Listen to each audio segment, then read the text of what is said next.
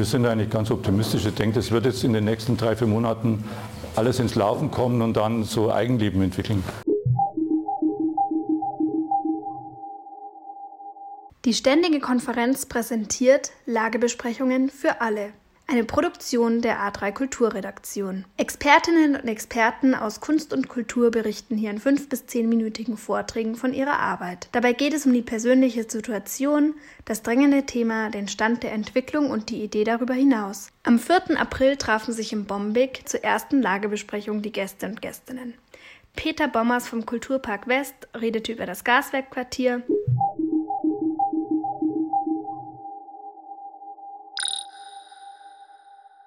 Über zweieinhalb Jahren musste das alte Bombig schließen. Die Krathalle auch wurde abgerissen. Und wir haben eigentlich schon gedacht, dass es alles schneller ging und dass es einen schnelleren Anschluss gibt. Aber war halt schwierig, weil nebenan das Hauptgebäude, das man jetzt sieht, das jetzt ausschaut wie ein Neubau, ist eigentlich fast ein Neubau geworden. Das war nicht, weil das alte Lagerhaus von dabei war. Die Statik war halt nicht so, wie man gedacht hat. Deshalb wurde halt aus der Umnutzung von einem Lagerhaus fast ein Neubau dann. Und während Corona war das halt schwierig, weil bestimmte Baustoffe äh, lange Lieferverzögerungen hatten und so weiter, die Handwerker oft gewechselt haben. Und es sind jetzt hier also 110 Räume entstanden.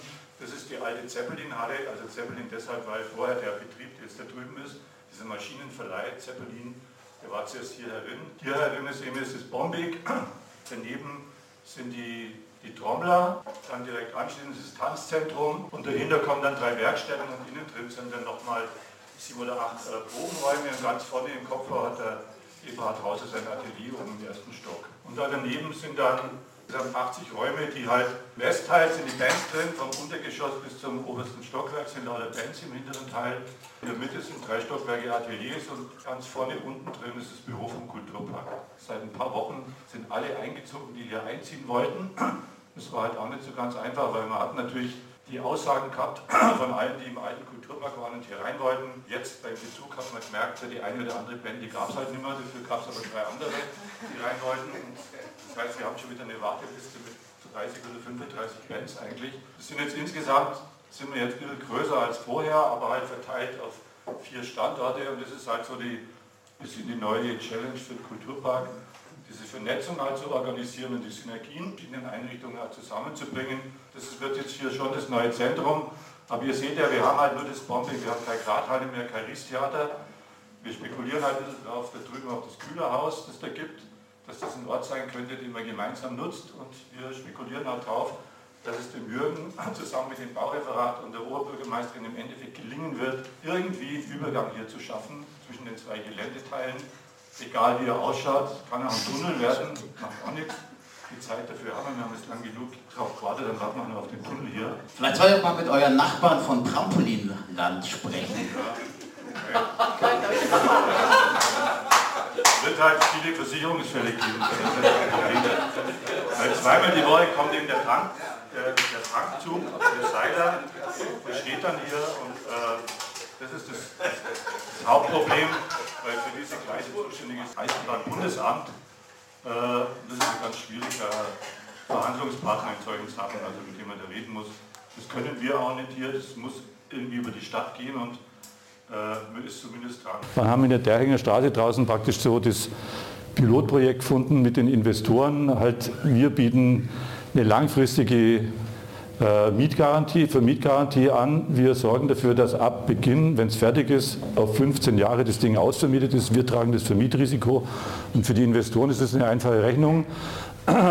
Sie könnten wahrscheinlich kurzfristig ein bisschen mehr verdienen, aber auf, die lange, auf lange Sicht äh, sich nicht darum kümmern zu müssen, wer da aus- und einzieht und äh, praktisch jeden Monat die gleichen, was weiß ich, 20.000 Euro irgendwie einzunehmen, ist dann so eine Entscheidungshilfe, die eigentlich da verfangen hat. Und, das, und die Leute, die drei, die das hier gekauft haben, die wollten ursprünglich ja das Ding hier machen und dem Theater das anbieten. Also so entstand ja dieses Haus hier. Der einzige Preis, den wir dafür zahlen mussten, war letztlich das, dass hier noch ein Bürotrakt angebaut worden ist da drüben, weil mit Ausnahme jetzt vom Untergeschoss, wo wir drin sind, ist der Bürotrakt halt zu anderen Konditionen vermietet.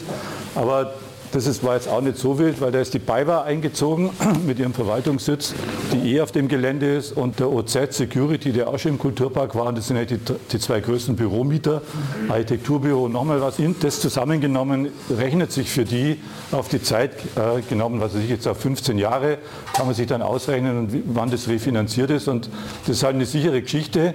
Das ist nicht, man kann jetzt nicht als Heuschrecke ganz schnell viel Geld damit verdienen, aber man kann es auf lange Sicht refinanzieren und hat wenig Ärger, weil wir machen, übernehmen ja gleichzeitig den Hausmeisterdienst hier und kümmern uns ums ganze Gelände. Das ist halt so ein Deal. Beschilderung und so weiter. Und so weiter. Genau.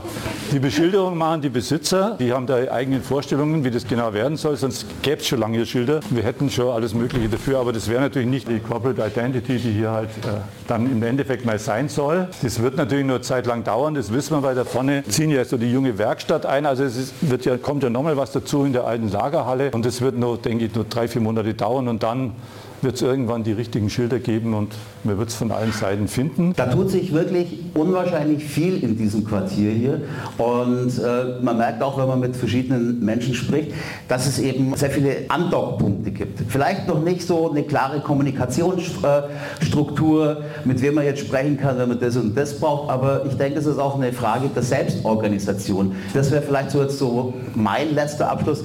Wie organisiert sich sowas im besten Fall in der Mittelrinnenstruktur selber. Ja. Also das ist praktisch der, der, erste Schritt, der jetzt erfolgen wird, ist halt, dass sich diese Community hier herausbildet. Manche sind jetzt schon ein halbes, dreiviertel Jahr da, die als erstes einzogen sind. Im Mai, Juni, so Künstler, die waren zwar als erstes fertig, das hat jetzt so sukzessive stattgefunden. Da gibt es schon die ersten Vernetzungen und äh, die ersten Workshops haben schon stattgefunden. Dann das Tanzzentrum ist jetzt praktisch richtig offen da. Es gibt verschiedene Publikumsströme, die daherkommen und die Leute, die jetzt hier auf dem Gelände sind, fangen jetzt halt gerade an, haben jetzt eine eigene Plattform gebildet, wo sie sich vernetzen. Und ja, unser Job als Kulturparkverwaltung ist halt dann, das zu unterstützen, zu moderieren und dafür zu sorgen, dass halt dann die Kontakte zu den, sowohl zu den anderen Filialen in Anführungsstrichen, als auch zu dem, was da drüben ist, stattfindet. Und äh, das wird halt ein bisschen dauern. Ich meine, es hat im alten Kulturpark auch ein halbes Jahr dauert, bis es so alles ein bisschen zueinander kam. Das wird hier so ähnlich sein, weil wir haben jetzt auch schon, sagen wir so 20 Prozent Neumieter, also die halt nicht im alten Kulturpark waren, die jetzt dazu kamen die erstmal so ein bisschen reinschnuppern müssen und gucken, wie das hier so läuft und was so los ist. Aber wir sind eigentlich ganz optimistisch. Ich denke, das wird jetzt in den nächsten drei, vier Monaten alles ins Laufen kommen und dann so Eigenleben entwickeln. Ähm, ich würde gerne wissen, ob ihr den direkten Platz zwischen dem Bombeck und dem Nebengebäude, wo jetzt alle Bands eingezogen sind, wirklich schon reserviert habt für einen möglichen Übergang. Weil ich glaube, das ist notwendig, ja. dass der nicht bebaut wird. Da kommt der Biergarten hin und dann neben dem Biergarten bleibt ein äh, vier Meter breiter Streifen frei. Der ist dafür gedacht, dass dann der, der, der Übergangsweg entstehen kann. Wird es da wieder das Bombig-Lagerfeuer geben? Ja, das gibt es ja jetzt schon im kleinen Format. Also da sind wir gerade am Reden mit den, mit den, mit den äh, Investoren hier, wie groß die Feuerschale sein wird. Aber die ja, wie ist es denn momentan? Gibt es da äh, einen Schleichweg? Kann man da das Gleis drüber? Auf den, auf den hoffe ich ja, dass der entsteht. Den gibt es noch nicht, weil, weil da drüben, es sind ja auf beiden Seiten diese Zäune und äh, wie gesagt, zweimal die Woche kommt der, kommt der, äh, der Tankzug hier rein und klar, wenn es jetzt eine gewisse Zeit dauern wird, hier ist es bombig, da ist der Biergarten, da drüben ist das. Man kann sich schon vorstellen, was da eventuell passieren kann, wenn man nicht rechtzeitig von oben reagiert und halt wirklich einen legalen Übergang schafft. Seit wir hier drauf sind, ist das natürlich eine der immer wieder vorgetragenen Anliegen, dass das passiert und mit äh, mit Jürgen Enninger ist es ein Kulturreferendar, der den, den Background, glaube ich, ganz gut versteht und jetzt auch sieht, der von außen kommt und kein, nicht belastet ist mit irgendwelchen Befindlichkeiten von vorher.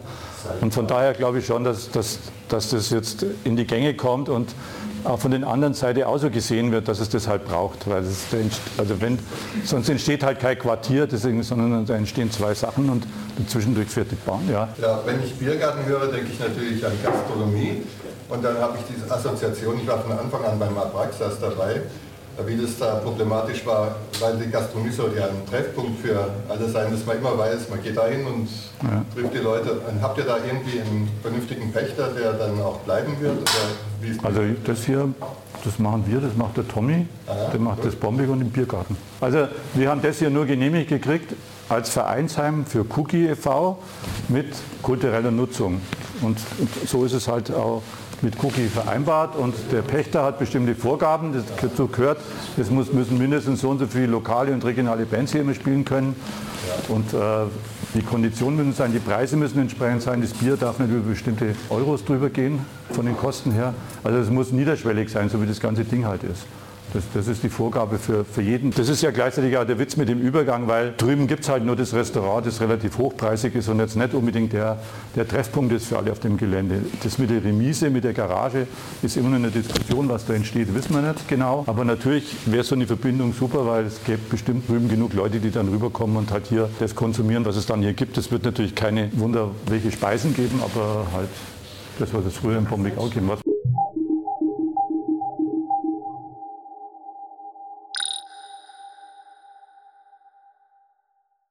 Das war ein Gespräch im Rahmen der ersten Lagebesprechung der Ständigen Konferenz im Bombig am 4. April 2022. Moderation und Redaktionsleitung Jürgen Kandler. Aufnahme, Schnitt und Postproduktion Sophia Kolnago. Eine Produktion von Studio ATV im Jahr 2022.